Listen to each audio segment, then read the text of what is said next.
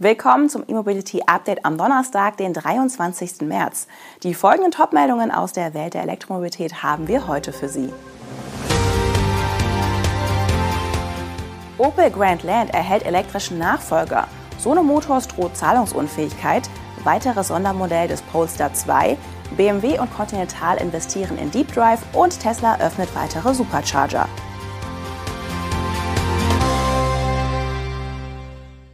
Opels Kompakt-SUV Grandland bekommt nächstes Jahr einen rein elektrischen Nachfolger. Der Mutterkonzern Stellantis investiert dafür 130 Millionen Euro in das deutsche Werk Eisenach, um dieses auf die Produktion des Elektroautos vorzubereiten.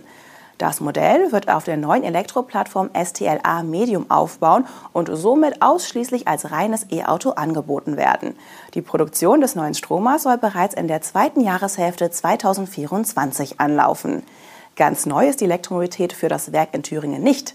Der aktuelle in Eisenach produzierte Opel Grandland umfasst bereits Plug-in-Hybride und auch das Topmodell Grandland GSE kommt aus Thüringen. Mit 4,48 Metern ist der Grandland der Mittelklasse zuzuordnen. In der Mitteilung zur Investition in das Werk werden weder die geplanten Produktionskapazitäten noch Details zum Fahrzeug genannt. Für den Peugeot E3008, dessen bisherige Generation gleich groß ist wie der Opel Grandland, hat es Stellantis Reichweiten von bis zu 700 Kilometern in Aussicht gestellt. Geplant sind drei elektrische Motorisierungen, einschließlich eines Allradantriebs mit zwei Motoren. Das wäre bei dem verwandten Opel-Modell somit auch wahrscheinlich. In Eisenach ist man jedenfalls froh über die Zuteilung des elektrischen Grandland-Nachfolgers.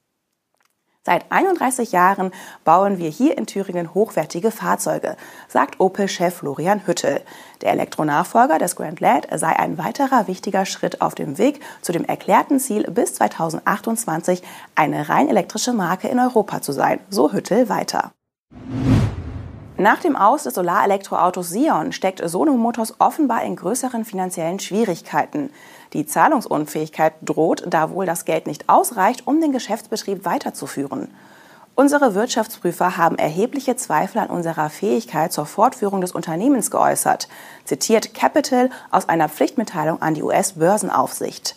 Sono Motors hatte sich vor einem Monat dazu entschlossen, sein kapitalintensives Solarautoprojekt nicht weiter zu verfolgen und sich voll auf das Solargeschäft für B2B-Kunden zu konzentrieren. Bis das Solargeschäft aber nennenswerte Gewinne abwirft, wird es noch dauern. Wir sind ein Unternehmen in der Frühphase mit einer Geschichte von erheblichen Verlusten, das vor kurzem sein Geschäftsmodell angepasst hat und für die absehbare Zukunft weitere Verluste erwartet, schreibt Sono selbst. Bei den Solarprodukten befindet man sich noch in der frühen Entwicklungsphase. Erschwerend kommt dazu, dass das nicht erfolgreiche Sion-Projekt lange Zeit für hohe Ausgaben gesorgt hat und auch die Abwicklung weiter Geld kosten wird. Zusätzlich zu den Entwicklungsausgaben für die Solarprodukte.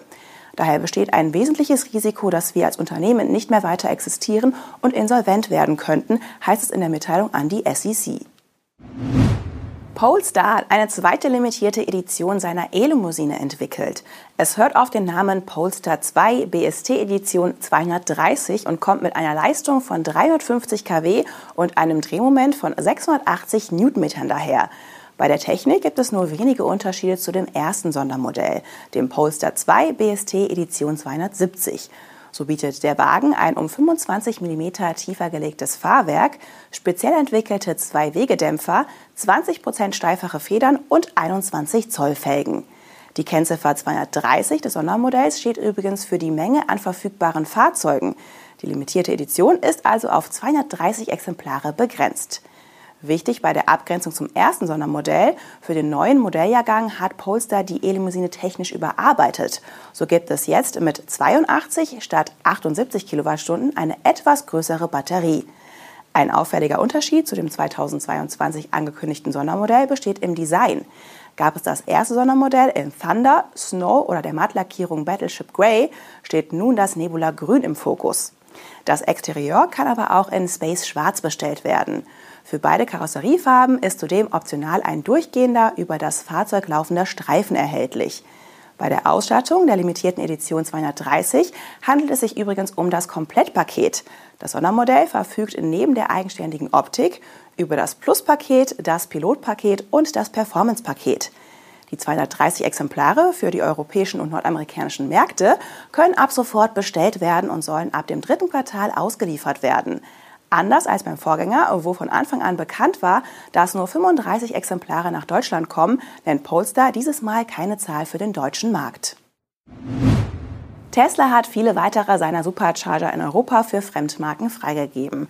Die Anzahl der europäischen Länder, in denen sich freigegebene Supercharger befinden, hat sich zwar nicht mehr verändert, die Anzahl an Stationen, die von E-Autos anderer Marken genutzt werden können, hingegen schon.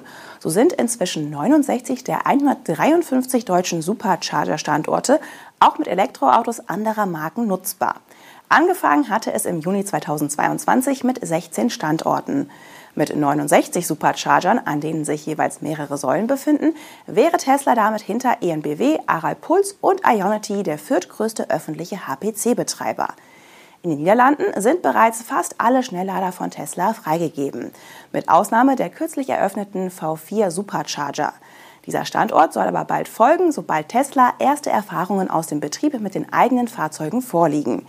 Denn wie berichtet, ist eine Besonderheit der V4-Säulen, dass das Ladekabel länger ist.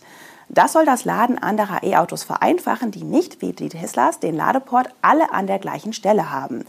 Zahlen zur tatsächlichen Nutzung durch E-Autos anderer Marken gibt es aber weiterhin nicht. Der anfangs befürchtete Ansturm auf die geöffneten Supercharger scheint bisher zumindest ausgeblieben zu sein. Von einzelnen Stoßtagen rund um die Feiertage oder Ferien mal abgesehen. Das kann an den Herausforderungen rund um die kurzen Kabel liegen, aber auch an den höheren Preisen. BMW und Continental werden zu Investoren von Deep Drive. Das Münchner Startup hat einen Radialfluss-Doppelrotormotor inklusive Leistungselektronik entwickelt, der als Zentralantrieb sowie als Radnabenantrieb in elektrischen Serienfahrzeugen eingebaut werden kann. Insgesamt sammelte Deep Drive in seiner Serie A Finanzierungsrunde 15 Millionen Euro ein. Zu den weiteren Geldgebern gehören die bestehenden Investoren UVC Partners und Bayern Kapital mit dem Wachstumsfonds Bayern. Ebenfalls unterstützt wird das Unternehmen vom ehemaligen Audi-Entwicklungsvorstand Peter Mertens. Welcher Player wie viel Kapital einbringt, schlüsselt Deep Drive aber nicht auf. Klar ist jedoch, das frische Kapital will das Unternehmen nutzen, um die industrielle Produktion der Motoren zu starten und weiter personell zu wachsen. Ziel sei auch, weiterhin der steigenden Nachfrage am Markt gerecht zu werden, heißt es aus der Firmenzentrale. Denn nach eigenen Angaben arbeitet Deep Drive bereits heute mit acht der zehn größten Automobilhersteller zusammen und beabsichtigt, seine Technologie bis 2026 in Großserie auf den Markt zu bringen. Laut Mitgründer und Geschäftsführer Felix Pörnbacher ist die Effizienz von E-Fahrzeugen eine der größten Herausforderungen nahezu aller Automobilhersteller. Mit dem Doppelrotorantrieb habe Deep Drive eine Schlüsseltechnologie entwickelt, die genau dieses Problem angreift und damit auf ein extrem hohes Interesse aus der Industrie stößt. Das waren die Top-Meldungen zur Elektromobilität am heutigen Donnerstag. Haben Sie einen schönen Tag und empfehlen Sie uns gerne weiter. Am morgigen Freitag ist das E-Mobility Update wieder für Sie da. Machen Sie es gut.